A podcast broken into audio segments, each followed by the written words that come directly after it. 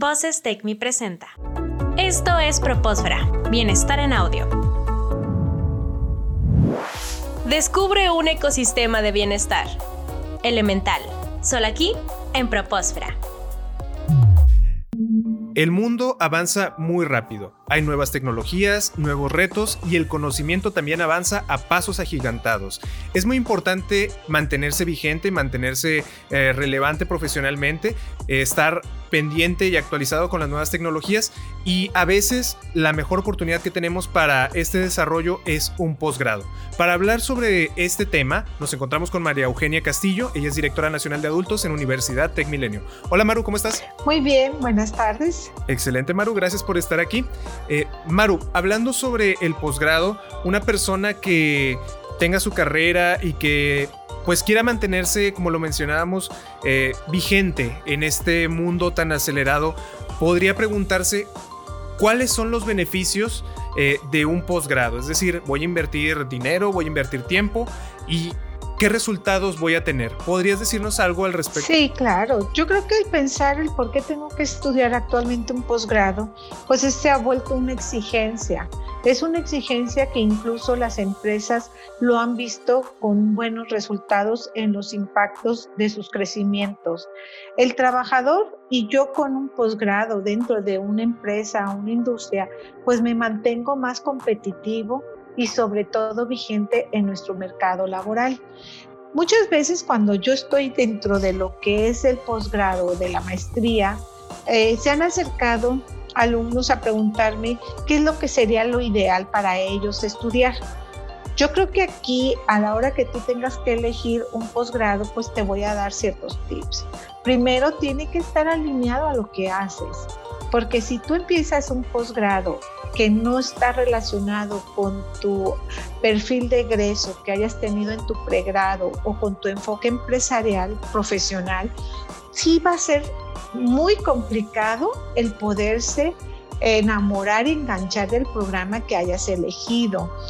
Eh, por algún motivo, eh, los que estamos dentro del sector educativo han pensado que nuestros alumnos de posgrado debieran de aspirar a maestrías diferentes a sus perfiles. Sin embargo, cuando tú diseñas, y fíjate la parte interesante, cuando tú diseñas un programa de posgrado y de maestría, en este caso, lo primero que te piden es cuál es el perfil de ingreso. Entonces, el perfil de ingreso lo tienes que alinear a lo que vas a estar esperando que suceda. Eh, entonces, si tú por ejemplo, vas a escoger una maestría en administración de negocios, como es nuestro caso, y después vas a tener una especialidad, pues tenemos diversas especialidades. Tú puedes escoger recursos humanos, puedes escoger calidad, puedes escoger eh, logística, y ahí es cuando entra eh, el hecho de la confusión. Oye, ¿me voy a meter mejor a uno? Donde no es, mi, no es mi ramo, donde no es mi perfil, y pues no, ahí es el error a veces que cometemos. Precisamente la maestría viene a ser una etapa donde tú ya traes la madurez de tu trabajo, donde tú ya traes cierta experiencia, donde tú ya estás dentro, insertado en el ambiente laboral. Ahora, si yo soy un alumno que va terminando mi carrera profesional y quiero empezar el posgrado, pues no quiere decir que vas a tener menos este, oportunidades que los que ya están trabajando.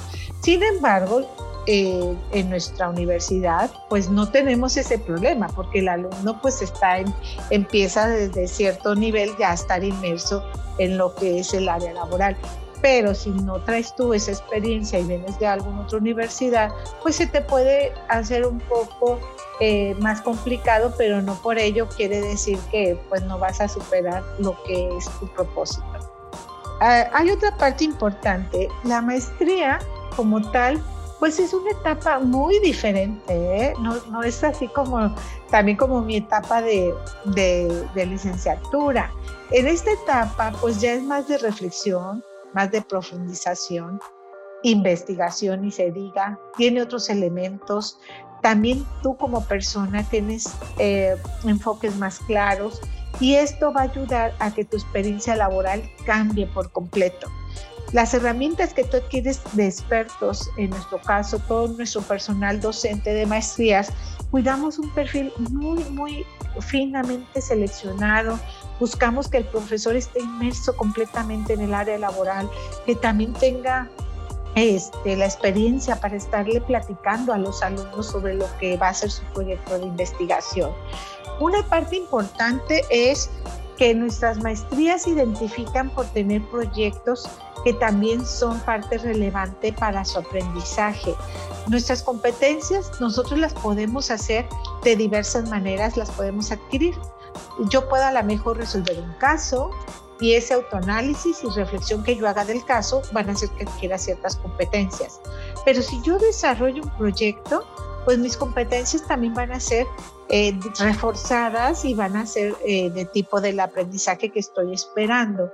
Y eso ha hecho que también nuestros alumnos pues vayan teniendo ese reforzamiento de lo que debiera de ser el aprendizaje dentro de lo que es la maestría. Algo que me parece muy interesante es que, como mencionabas, que lo ideal es que el estudiante ya tenga como que cierta cierto contacto con el área laboral porque busca muchas veces la persona vincular lo teórico con la parte práctica. Y una maestría yo creo que te puede dar esta posibilidad, ¿no? De tener conocimientos nuevos y aplicarlos sobre lo que ya estás trabajando. Sí, definitivamente. Eso es la parte importante, el hecho de poder estar, eh, que el profesor te hable de alguna situación voy a poner el caso que yo estoy a lo mejor viendo en la maestría en educación y que me esté hablando sobre administración de instituciones y yo ya sepa de qué me está relacionando los conceptos, te voy a decir por qué, porque en el momento de la explicación o que si yo te estoy hablando sobre educación eh, a distancia, pues a mi mente van a venir los conceptos que ya traigo adquiridos y eso va a hacer que yo empiece a generar algunas ideas, algunas mejoras dentro de lo que va a ser mi ámbito laboral. Y además de escuchar estos nuevos conocimientos y relacionarlos con los conceptos que ya tienes, sin duda puedes relacionarlo con lo que ya estás viendo en tu ambiente laboral. Es decir, tienes algún conocimiento nuevo sobre, por poner un ejemplo, mercadotecnia. Dices, ah, mira, esto que estoy viendo lo puedo aplicar sin problema mañana mismo en mi empresa con estas herramientas que ya estoy aprendiendo y seguir todo un procedimiento para, para aplicarlo. Y también lo que mencionabas de que lo ideal es que sea afín tu maestría, tu posgrado con tu perfil de egreso, también te ayuda mucho porque vas a encontrar personas en ese programa que tienen las mismas inquietudes que tú, las mismas eh, bases que tú y eso puede enriquecerte mucho tanto a nivel profesional como personal también, ¿por qué no? Sí, sobre todo te voy a decir por qué, porque lo que tú estás esperando con un posgrado y una maestría sobre todo, pues es tener una mejor oportunidad en tu trabajo. Entonces, no se trata de que sufras, al contrario, que lo que hagas lo hagas convencido que eso te va a dar una oportunidad mayor. Ahora, si yo me fuera a estadísticas de que eh, sabemos que la estadística de lo que es un posgrado quienes estudian un posgrado, pues es una estadística, créeme lo que ni, o sea, súper sorprendente. ¿Por qué? Porque estamos hablando que menos del 10% de la gente que termina una carrera profesional ingresa a una maestría. Entonces, estás dentro de un grupo muy selecto todavía aquí en México de las personas que tienen un posgrado. Entonces, eso también se vuelve una ventaja competitiva para que tú puedas aspirar a una mejora.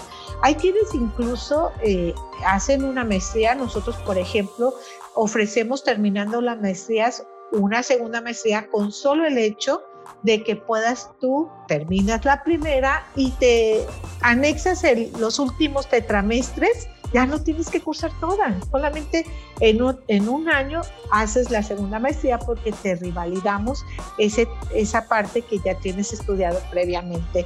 Y eso imagínate, si tú, por ejemplo, yo, yo mejor yo, si yo soy licenciada en administración, pues me sirve muchísimo una en mercadotecnia, pero también me puede servir una en recursos humanos. Entonces puedo terminar toda mi maestría en administración de negocios con especialidad en mercadotecnia y cuando termine esa puedo iniciar la especialidad en la siguiente maestría, que puede ser recursos humanos o finanzas o logística, y me la van a validar aquí en TecMilenio. ¿Por qué? Porque los cuatro primeros tetras son un tronco común para nosotros y los últimos dos es la especialidad. Entonces, para que no tengas que volver a estudiar todo, damos el beneficio de que puedas rivalidar y puedas en menos tiempo hacer tu segunda maestría.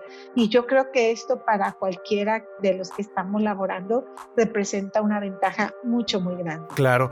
Y hablando sobre estos tiempos, entonces, en promedio, ¿cuál es la duración de una, de una maestría? Una maestría con nosotros tiene una duración de un año y seis meses.